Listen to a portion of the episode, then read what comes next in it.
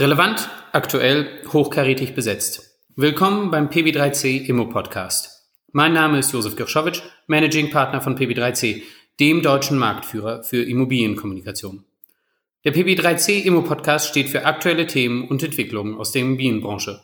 Heute mit dabei Jakob Mehren, Gründer und CEO der Mehren AG. Hallo Jakob. Hallo Josef.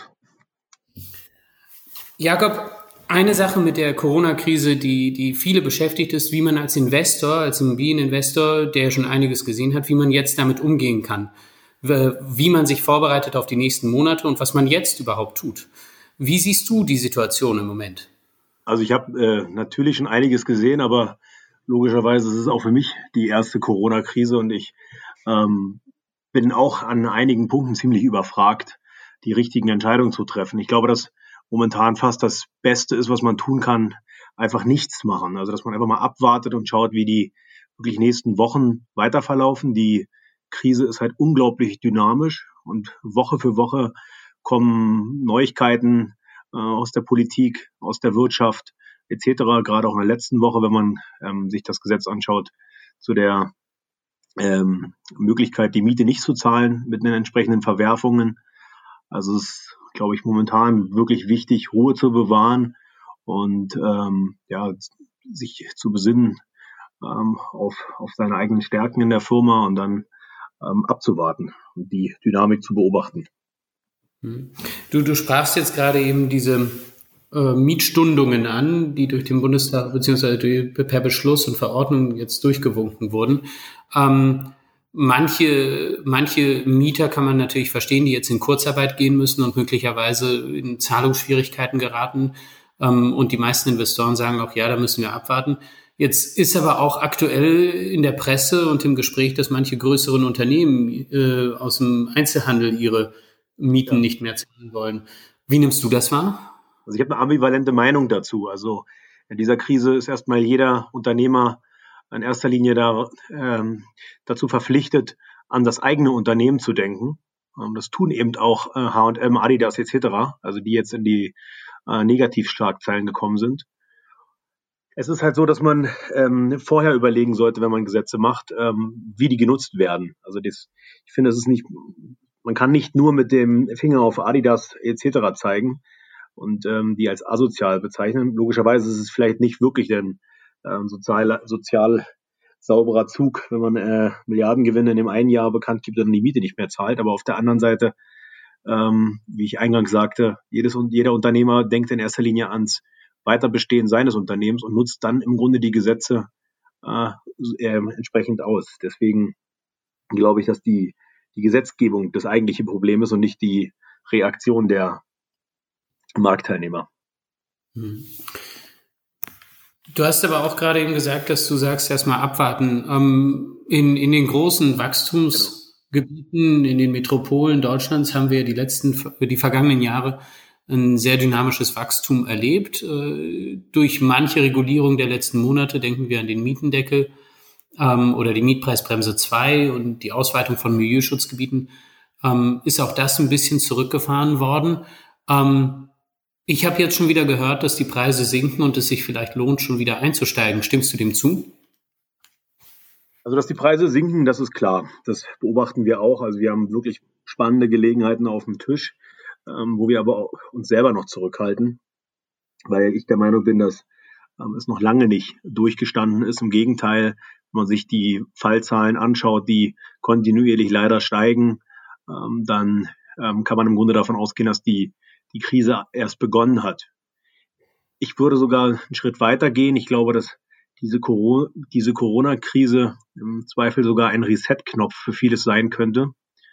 Ähm, teilweise vielleicht sogar im positiven Sinne, im Großteil wahrscheinlich eher im negativen Sinne.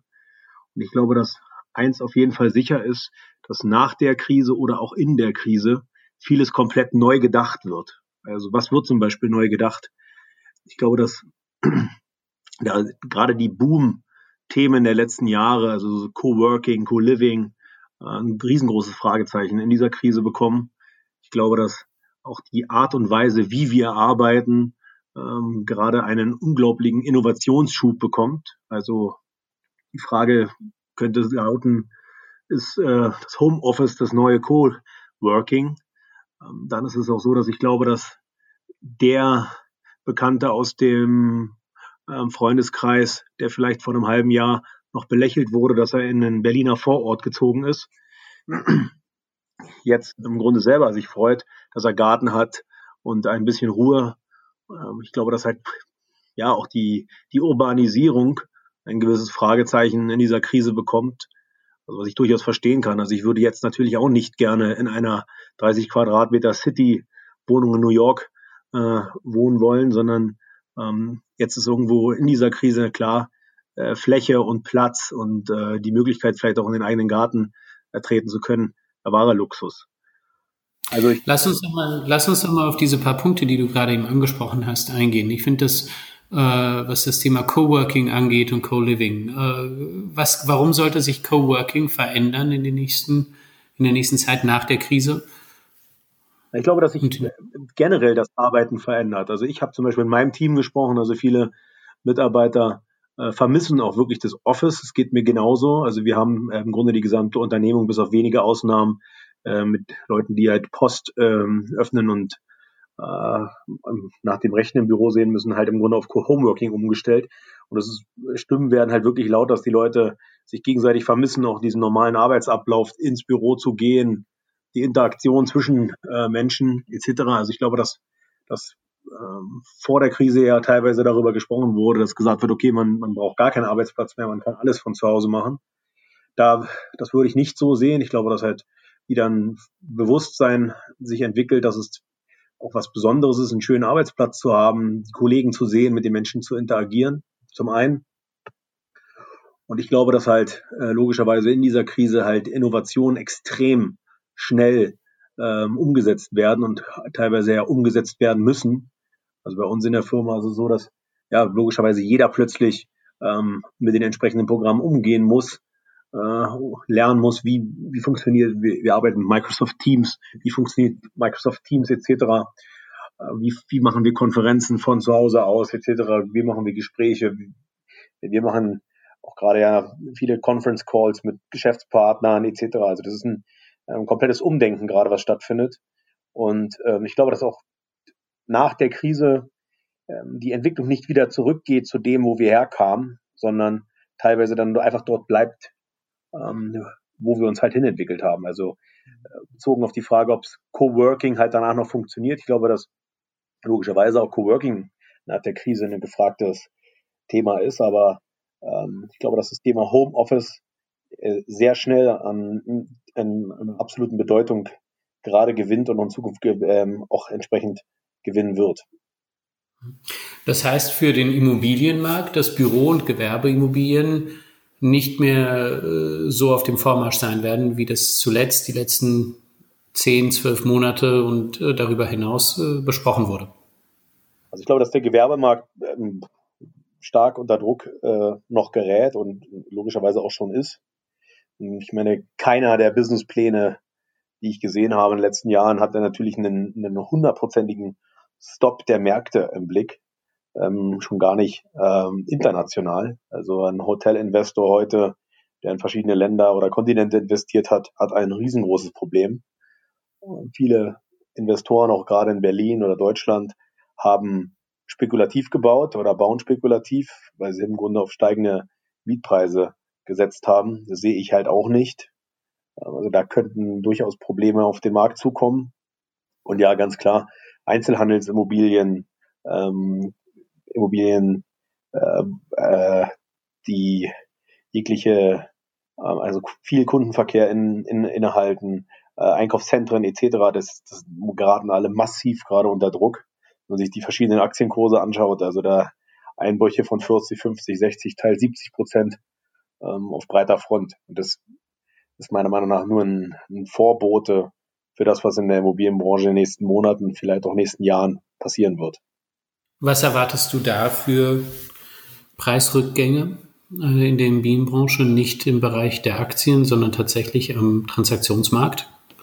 Dass der Transaktionsmarkt gerade einbricht, ist, glaube ich, jedem bekannt. Und ähm, es ist auch bei uns so, dass wir teilweise noch Geschäfte machen und auch Immobilien kaufen oder auch verkaufen, Es ist aber so, dass diese, die gesamte Handlungskette schwer gestört ist. Also es ist teilweise so, dass wir nicht mehr mit den Notaren arbeiten können, mit denen wir arbeiten wollen, weil die Büros nicht besetzt sind, die Ämter nicht besetzt sind oder sehr geringfügig besetzt sind. Dann ist es so, dass ähm, teilweise Banken aus unserem Umkreis, mit denen wir gesprochen haben, einfach die Finanzierungen komplett gerade einstellen, also nur noch Hilfsprogramme bearbeiten und keine Immobilienfinanzierung momentan machen.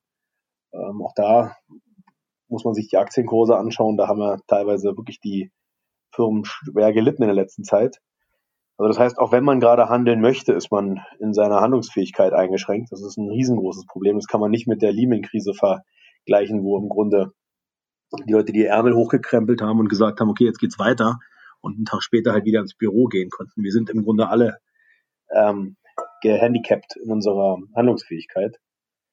Ja, das wird sich da logischerweise sehr massiv auf den Transaktionsmarkt äh, äh, oder auf die Zahlen ähm, widerspiegeln.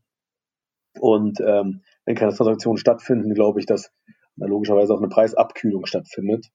Ähm, ja, die wir auch jetzt schon beobachten. Also wir haben in Berlin und anderen Standorten wirklich spannende Gelegenheiten auf dem Tisch, wo wir eben auch noch ein bisschen zurückhaltend sind. Ähm, jetzt haben wir die Banken und die Finanzierer angesprochen. Äh, eine Frage oder kann ich dem kann ich deiner Aussage von gerade eben entnehmen, dass die, dass viele Finanzierer weiterhin bereit wären zu finanzieren, aber ihnen die Kapazitäten zur Prüfung fehlen, weil sie äh, Anträge auf äh, Hilfszahlungen und Hilfskredite jetzt im Moment vorziehen, verständlicherweise. Ist das der Grund oder siehst du auch eine zunehmende Zurückhaltung insgesamt beim Thema gewerbliche Immobilienfinanzierung? Also eine Mischung aus, aus verschiedenen Dingen. Das ist, ähm, das ist ja dieses, dieses, dieser brisante Cocktail, den wir momentan leider haben. Also wenn wir über Wohnimmobilien sprechen, unabhängig von der Corona-Krise haben Wohnimmobilien in den letzten äh, Monaten stark gelitten. Also wir haben eine Mietpreisbremse A, eine Mietpreisbremse B, die im Grunde verschärft wurde. Dann haben wir gerade in Berlin einen Mietendeckel, wo immer noch ein riesengroßes Fragezeichen dran steht, ist der verfassungswidrig oder nicht.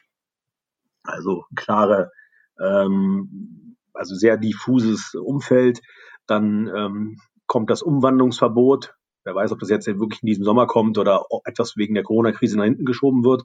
Aber unabhängig von Corona haben wir viele, viele Eingriffe in den Immobilienmarkt, ähm, der die Preise unter Druck äh, gesetzt hat.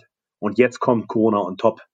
Ähm, und das, das sehen logischerweise alle Banken so. Das, das, das, die Banken sind zurückhaltender. Die Banken haben ähm, auch, äh, glaube ich, dass sie sich stärker zurückhalten, was sie finanzieren, in welche Assetklassen sie gehen. Ähm, mir ist so angekommen, dass die Margen sich vergrößern. Ähm, Eigenkapital wird mehr gefordert etc., äh, was, was logischerweise auch damit zu tun hat, dass halt teilweise die Darlehenzahlungen ausgesetzt werden. Und das ist halt, wie, wie gesagt, ein, ein santer Cocktail, der gerade gemischt wird, wo an allen Ecken und Kanten halt Schwierigkeiten auf äh, Immobilienfirmen zukommen. Ja, und es ist ja nicht nur so, dass Immobilienfirmen unter Druck geraten gerade, sondern es ist ja durch die breite Front bitte auf wenige Ausnahmen. Äh, es das kann man nicht genau sagen, wie lange das Ganze noch geht, ähm, wann eine gewisse Lockerung wieder stattfindet ähm, und was die, äh, die, die, die, was die entsprechenden Schäden ähm, in der Branche oder in den Branchen sein werden. Hm. Wie beobachtest du die Entwicklung am Zinsmarkt? Ähm, da gab es ja in den vergangenen Wochen und Tagen auch wieder Bewegungen. Wie siehst du das? Ja, Zinsen fallen, aber es bringt nichts, wenn du den Kredit nicht kriegst. Also es ist, das ist ja das eigentliche Problem. Also wenn, wenn, wenn du, wenn du, wenn du die äh, eben nicht in der Möglichkeit, äh, also die Möglichkeit bekommst, den Kredit aufzunehmen, weil eine Bank momentan nicht finanziert, vielleicht ihre Abteilung unter Quarantäne ist, äh, du die Marktfolge nicht erreichst, etc. Oder die Anträge aus anderen Richtungen viel zu viel sind, also die äh, Hilfskredite etc., dann bringen einem niedrige Zinsen erstmal gar nichts, weil man sie nicht bekommt. Ähm, klar sehe ich niedrige Zinsen auf der einen Seite, auf der anderen Seite sehe ich schon steigende Margen bei den Banken, Risikoaufschläge etc. Also es ist, äh, man kann nicht eins zu eins die Zinsen, die wir ähm, ähm, in, den, in, den, Märkten sehen, halt auch eins zu eins auf die Immobilienkredite übertragen. Gegenteil. diese Finanz die Finanzierung von Immobilien ist natürlich das eine, aber es wird ja zum Teil auch äh, die Finanzierung von anderen Unternehmen betreffen, vor allem Startups.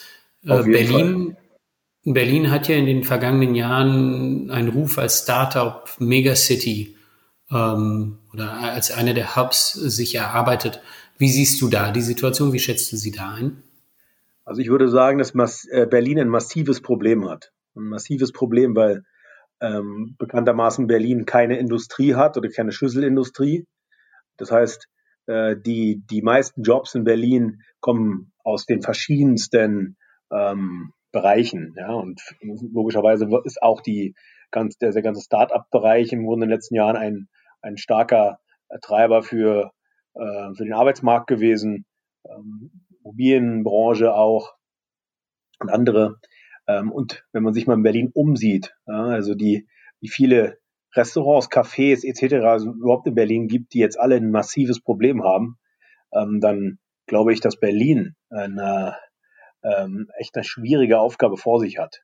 Ich glaube, dass ähm, gerade die tolle Entwicklung, die diese Stadt in den letzten Jahren oder in den letzten anderthalb Jahrzehnten gemacht hat, könnte jetzt an der einen oder anderen Stelle echt stark ausgebremst werden. Ich hoffe es nicht. Ich hoffe, dass wir relativ schnell wieder zurückkommen zur Normalität. Aber leider ist diese Krise, in der wir uns befinden, keine Krise der Hoffnung, sondern blöderweise eine sehr einfache und klar zu kalkulierende Krise. Ich bin kein Mediziner, deswegen würde ich mich auch zurückhaltend äh, zu behaupten, ob die äh, Corona-Krise jetzt gesundheitsgefährdender ist als eine Grippe oder nicht. Die breite Meinung ist ja die, dass es, dass es wohl ungefähr dreimal so gefährlich ist wie Grippe. Das eigentliche Problem ist in meinen Augen, dass die Geschwindigkeit der Zunahme der Infektion ähm, sich nicht wirklich momentan auch durch die Maßnahmen abbremsen lässt, sondern die nimmt nicht mehr exponentiell zu, aber wir haben trotzdem stark steigende Zahlen. Wenn dann irgendwann an wir an einen Punkt kommen wie in Italien, dass unsere Gesundheitssysteme überlastet sind oder die Kliniken voll sind, dann haben wir ein wirkliches Problem. Dann glaube ich nämlich, dass die Maßnahmen eher nicht gelockert, sondern wahrscheinlich eher verschärft werden.